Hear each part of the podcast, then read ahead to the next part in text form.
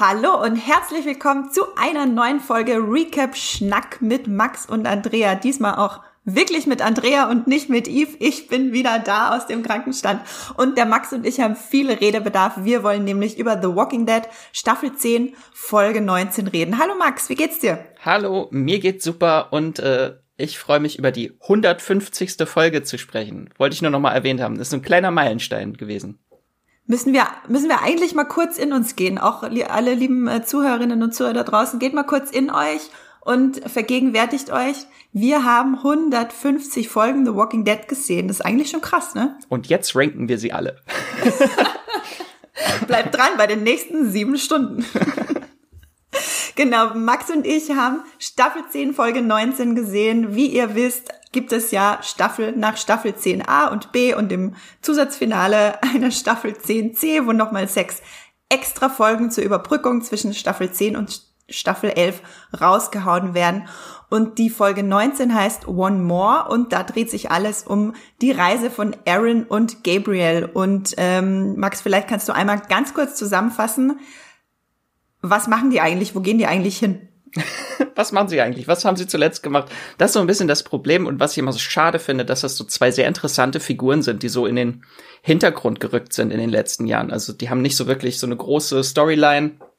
Wenn dann überhaupt äh, zuletzt äh, Pater Gabriel, der Priester mit der Pumpgun, da kann ich mich noch dran erinnern. Äh, auf jeden Fall nach dem äh, Whisperer-Krieg äh, wird jetzt Alexandria neu wieder aufgebaut und äh, Maggie ist zurück und Aaron und Gabriel haben eine Karte von Maggie mit verschiedenen Stationen für einen Supply Run und da streifen sie jetzt durch die Postapokalypse auf der Suche nach Essen, Nahrungsmitteln, Toilettenpapier, alles. äh, genau. Und dann äh, klappern wir so ein paar verschiedene Stationen ab jetzt in der neuen Folge und äh, die beiden sind dabei, ihre Hoffnung zu verlieren, ob sie überhaupt noch was finden. Ja, genau. Also Supply Run. Ich habe gerade überlegt, wie man das auf Deutsch übersetzt. Versorgungs. Ach, Versorgungslauf. Versorgungslauf. genau, eine Tour, um zu gucken, wo findet man noch ähm, alte Supermärkte, Tankstellen etc., wo es vielleicht äh, Versorgung gibt, alte Dosen mit Tomaten drin, habe ich das Gefühl, ist das Einzige, was noch existiert in dieser Welt. Manchmal auch mit Schusslöchern drin. Ja, und äh, wir reden jetzt einmal kurz, was uns am meisten gefallen, beziehungsweise was uns am meisten gefallen hat, beziehungsweise was uns am meisten aufgefallen ist in dieser Folge. Max, du hattest das ja schon gesagt, Aaron und Gabriel, zwei super spannende Charaktere. Hast du da einen Favorit bei den beiden?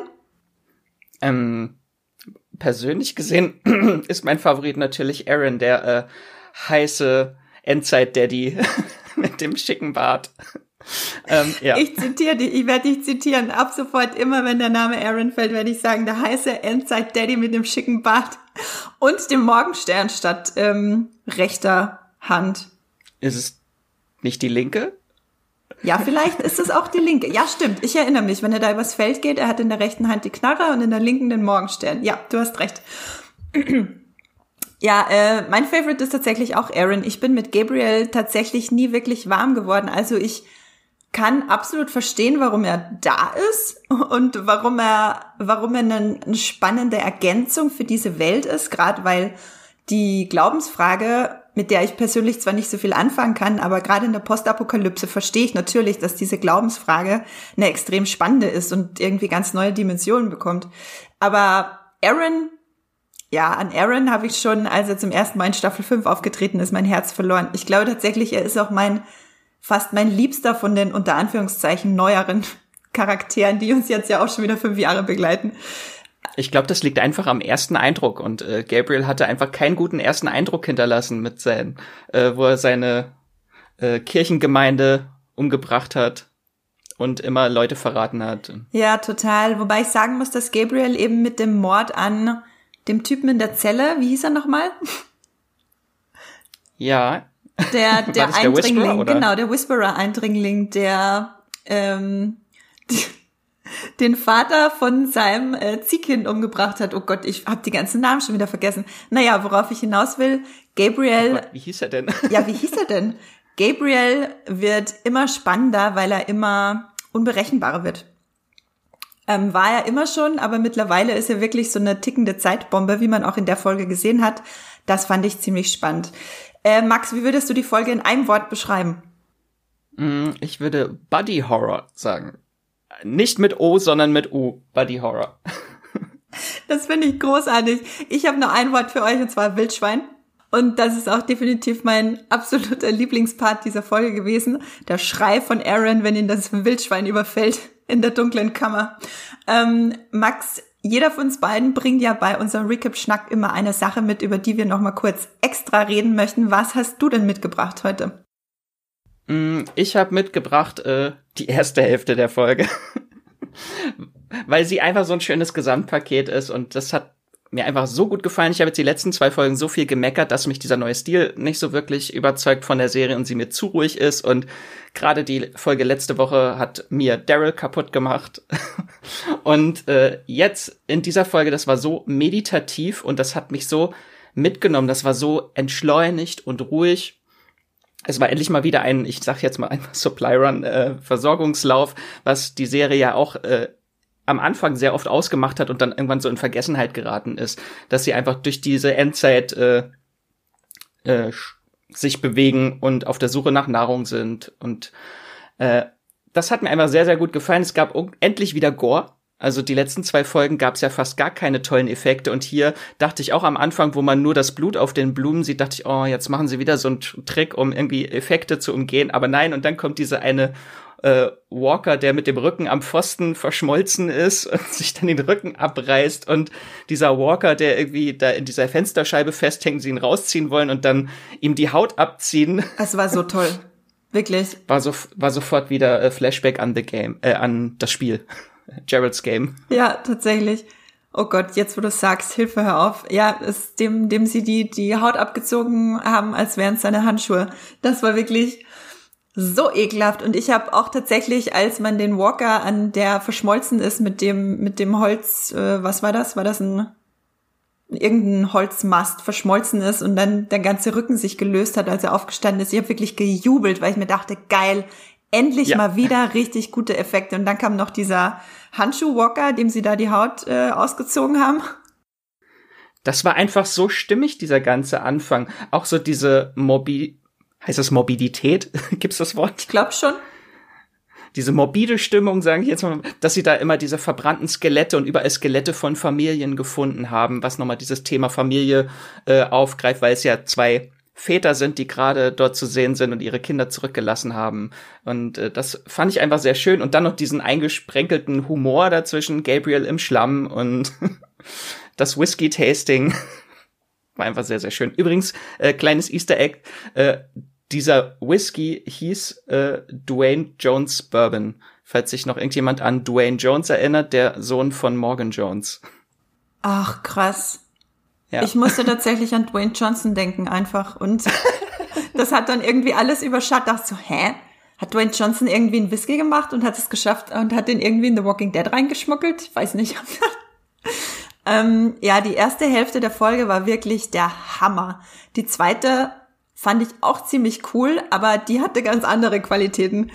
Ähm, die erste Folge war wirklich, wie du schon meintest, das war einfach total meditativ. Man konnte den beiden in der Postapokalypse folgen. Das hatte so ganz, ganz alte The Walking Dead Qualitäten. Und die zwei sind so spannende Charaktere. Man hat, ich finde, sie haben das auch so toll gespielt und das war so toll geschrieben, weil man hat ja wirklich fast überhaupt keinen Dialog in der ersten Hälfte, äh, bis sie sich dann gemeinsam besoffen haben äh, und ein bisschen redseliger wurden. Man hat ihnen angemerkt, wie ausgelaugt sie sind und dass sie keinen Bock mehr haben und dass sie nicht mehr können und mental erschöpft sind und trotzdem irgendwie versuchen halt weiterzumachen für für für das und was sie glauben und für ihre für ihre Töchter das ist ja auch der Titel der Folge One More, also eine Station noch, eins noch abhaken, da vielleicht gibt's da noch irgendwas, was wir finden können. Ja. Äh, das, über was ich auf jeden Fall reden möchte, bevor wir nachher, glaube ich, auch noch, egal ob wir wollen oder nicht, kurz über T1000 reden müssen. über den Wahnsinns äh, in dieser Folge. Ich möchte einmal kurz über Aarons Schrei reden, wenn, wenn er auf das Wildschwein stößt. Im ersten Moment, im ersten Moment hatte ich wirklich Angst. Ich wusste nicht, was passiert. Also ich weiß, den Charakteren wird nichts passieren. Die müssen die Folge überleben, weil das sind nur Füller-Episoden. Und es wird sich nichts dran ändern, dass die beiden dann eben in Staffel 11 zu diesem Wasserturm kommen. Das war von Anfang an der Plan. Das wird sich nichts dran ändern. Aber ich hatte, erstmal hatte ich wirklich Angst, so. Aber als, als er dann über diesem toten Wildschwein steht und Gabriel zu lachen anfängt, ich musste so hart mitlachen. Das war irgendwie nach dieser super düsteren und anstrengenden ersten Hälfte war das so, ein, so eine Erleichterung und so ein Comic Relief. Fand ich auch extrem authentisch einfach. Und diese kleinen zwischenmenschlichen Momente, die kommen in den normalen Episoden unter Anführungszeichen ja meistens zu kurz, weil dann halt sehr viel Charaktere und sehr viel Handlung reingepresst werden. Es fand ich wirklich, ich fand es ganz, ganz toll. Ähm, Max, lass uns einmal noch kurz zum Abschluss über, wie heißt er? T1000? Robert Patrick. Robert Patrick reden. Wusstest du, dass er mitspielt? Äh, ja, das hatte ich vorher schon, war auch schon mal in einem Trailer zu sehen, wo diese mehreren Gaststars dieser Bonusfolgen zu sehen waren. Aber ich wusste noch nicht, welche Rolle er spielt, dass er jemand spielt, der Bibeln als Toilettenpapier benutzt. Großartig. Jetzt wissen wir endlich, was der Ersatz für Toilettenpapier in der Zombie-Apokalypse sein wird. Aber auch schön, dass sie generell mal Toilettenpapier erwähnt haben wieder. Ja, ja, auf jeden Fall. Äh, man muss ja auch an die praktischen Aspekte denken. Das ist einfach nur publikumsnahe. Ja, und das war einfach so im letzten Jahr einfach so das große Thema, Toilettenpapier. Und dann, wenn man sich Walking Dead anguckt, die jetzt seit zehn Jahren in der Postapokalypse sind, wo das kaum Erwähnung fand. Und jetzt wird sie dann wieder zeitgemäßer, die Serie dadurch. Stelle ich mir aber sehr unangenehm vor. Pap normales Papier, auch wenn es so dünnes Bibelpapier ist, als Toilettenpapier zu benutzen. Aber er hat ja auch gelesen, meinte er. Mm, und er hatte auch eine schicke Frisur. Er hat auf jeden Fall sich selber schick, einen schicken, so einen Undercut geschnitten in der, in der Postapokalypse. Ganz im Gegensatz zu seinem Bruder, den er in, am Dachboden angekettet hat. Max, wie fand das? Der große Twist, das war dann der zweite One More. Ja? Tatsache, noch einer mehr. Noch ein äh, äh, Patrick Wilson, will ich schon sagen. Ach Gott. Robert Patrick. Ich habe gerade noch ein T1000. Ich habe gerade gestern einen Conjuring-Artikel geschrieben. Jetzt habe ich nur Patrick Wilson im Kopf die ganze Zeit. Ähm, oh nein. Wie fandest du denn seinen Charakter so als Metapher beziehungsweise Einschub in dieser Folge? Ich fand ihn eigentlich ganz cool. Am Anfang wirkte er so ein bisschen overacting-mäßig und hat mich fast ein bisschen auch so vom Look her an äh, Moses aus Tribes of Europa erinnert. Aber natürlich so die Story dahinter, dass er äh, einfach nur an das Schlechte im Menschen äh, glaubt und jetzt die beiden Charaktere auf die Probe stellt, das fand ich schon sehr cool gemacht und dann auch seine Läuterung im gewissen Maße Und dann der Twist mit Gabriel. Also Gabriel ist einfach sehr perfide, dass er, er weiß mit seinen Worten umzugehen, wie er Leute manipulieren kann. Und also ihm glaube ich nicht, dass da noch wirklich was Gutes in ihm steckt manchmal. Ja, es hat schon alles sehr gut zusammengepasst, ne? Das, was er da besoffen gesagt hat mit, äh, es gibt, äh, wie war das? Böse Menschen sind nicht die Ausnahme, böse Menschen sind die Regel.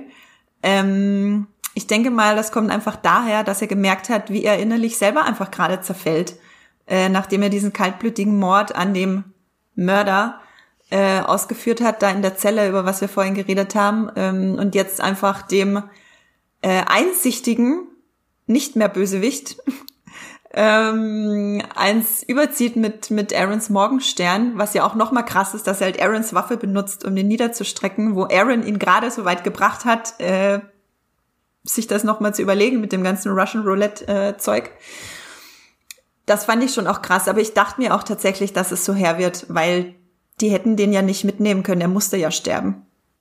Oh, und ich hatte wirklich kurz die Hoffnung, zumindest als er das zweite Mal, als der zweite Robert Patrick auftauchte, dachte ich, oh cool, jetzt nehmen sie jemanden mit.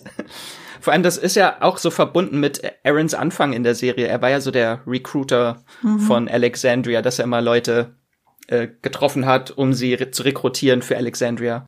Ja, darum ging es ja auch ganz viel in der Folge, ne, dass Aaron gesagt hat, das ist wer er ist und das ist, womit er sich wohlfühlt. Aber dann hast du halt einen Gabriel dabei, der ähm, ja schwierigeren, problematischeren Charakteren dann halt einfach eins über die rüberzieht und dann ist er ist der Traum auch vorbei. Wie fandest du denn die Enthüllung mit dem Zwillingsbruder am Dachboden? Großartig. Ich dachte, oh, Moment, wer ist das? Das ist er ja nochmal, das ist jetzt schon T2000. und dann äh, hat er sich leider auch direkt ermordet. Das fand ich ein bisschen schade. Aber ich wollte noch mal kurz zurückkommen. Also ich glaube, Gabriel hat ja im Prinzip recht, sie hätten ihn nicht mitgenommen, weil allein, sie haben ja immer diese drei Fragen, die sie stellen, um jemanden überhaupt bei sich aufzunehmen und die hätte er halt schon alle falsch beantwortet. Ich weiß leider nicht, wie sein Charakter mehr hieß. Er hat es einmal kurz erwähnt, kurz bevor er erschlagen wurde. E Elia? Ich glaube, Mace hieß er. Nee, oder? Mace. irgendwas. irgendwas. Ich glaube, du hast eher recht. Ich habe mir gerade irgendwas ausgedacht in Wahrheit. Ähm, wenn ihr da draußen wisst, wie er hieß, ihr könnt uns das natürlich gerne schreiben und uns äh, berichtigen oder mal gucken, wer von uns recht hatte. Ich, ich sicher nicht. Genau, ja, das war auf jeden Fall eine sehr spannende Folge und ich bin, auch wenn man merkt, dass das dazwischen geschobene Folgen sind, wirklich froh, dass es diese Folgen gibt. Ähm, geht's dir da auch so, Max? Mm, jetzt bin ich zumindest etwas hoffnungsvoller. Die ersten zwei Folgen haben mir nicht so gefallen. Aber jetzt, die Folge hat wirklich gezeigt, dass das auch wirklich eine Stärke sein kann. Dieses entschleunigte, meditative, wenn man das mit einer wirklich coolen Charaktergeschichte verbindet. Ähm, jetzt haben wir nur noch drei vor uns. Eine davon ist wieder eine Daryl Carroll Folge. Oh Gott, Hilfe, bitte macht sie nicht noch mehr kaputt. Und, aber das große Highlight wird, glaube ich, einfach die Negan Folge am Ende. Das Negan Prequel. Ja, das sparen die sich schon ganz bewusst bis zum Schluss auf. Ähm, das haben sie sicher, haben sie sicher ganz bewusst so geplant. So, jetzt sind wir schon weit über unsere 15 Minuten Recap-Schnack äh, rüber. Ich glaube, wir müssen hier einen Schlussstrich ziehen. Wenn ihr weitere Recap-Schnacks hören wollt, wir haben bereits zwei aufgenommen zu Staffel 10, Folge 17 und Staffel 10, Folge 18. Das hier war Folge 19 und 2021 und 22, das Negan Prequel, werden wir natürlich auch abdecken für euch. Gibt's dann immer, was haben wir gesagt? Dienstag um 5 Uhr morgens für euch zu hören, nachdem ihr Montagabend wahrscheinlich gleich die neue The Walking Dead Folge bei Sky geguckt habt. Jo. Und wenn ich möchte jetzt noch kurz das große Rätsel dieser Folge einmal kurz auflösen. Äh, er hieß Siddiq. Wir haben nochmal nachgeguckt. Siddiq. Oh, wie konnte ich denn den Namen Siddiq verwenden? Äh, vergessen? Ich hatte Said die ganze Zeit im Kopf, aber dachte, nee, das ist Lost. Aber ja, tatsächlich, die Namen klingen sehr, sehr ähnlich. Genau, was ich gerade noch sagen wollte, danke Max für das äh, Aufklären von, von, dem großen Rätsel und unserer Verwirrtheit. Was ich gerade noch sagen wollte, wenn ihr weiteren The Walking Dead Content dringend äh, nötig habt und ganz doll danach dürstet, wie auch Max und ich immer, dann könnt ihr jeden Dienstag um 16.30 Uhr die Walking Dead Livestreams beim Muipilot YouTube angucken. Da ist auf jeden Fall immer Eve dabei und Eve macht auch ganz tolle Video-Recaps auf dem Muipilot YouTube-Kanal. Da solltet ihr auf jeden Fall reingucken. Und der liebe Matthias Hopf aus der Muipilot-Redaktion schreibt jede Woche Recaps, die immer dienstags erscheinen, zu den neuen The Walking Dead-Folgen. Und da findet ihr auch weitere tolle The Walking Dead-Artikel, vor allem von dem Max. Ich werde euch das alles in den Shownotes verlinken und sage Tschüss für heute. Wir hören uns ganz bald wieder. Und Max hat doch immer einen ganz tollen Schlusssatz. Lasst euch nicht beißen.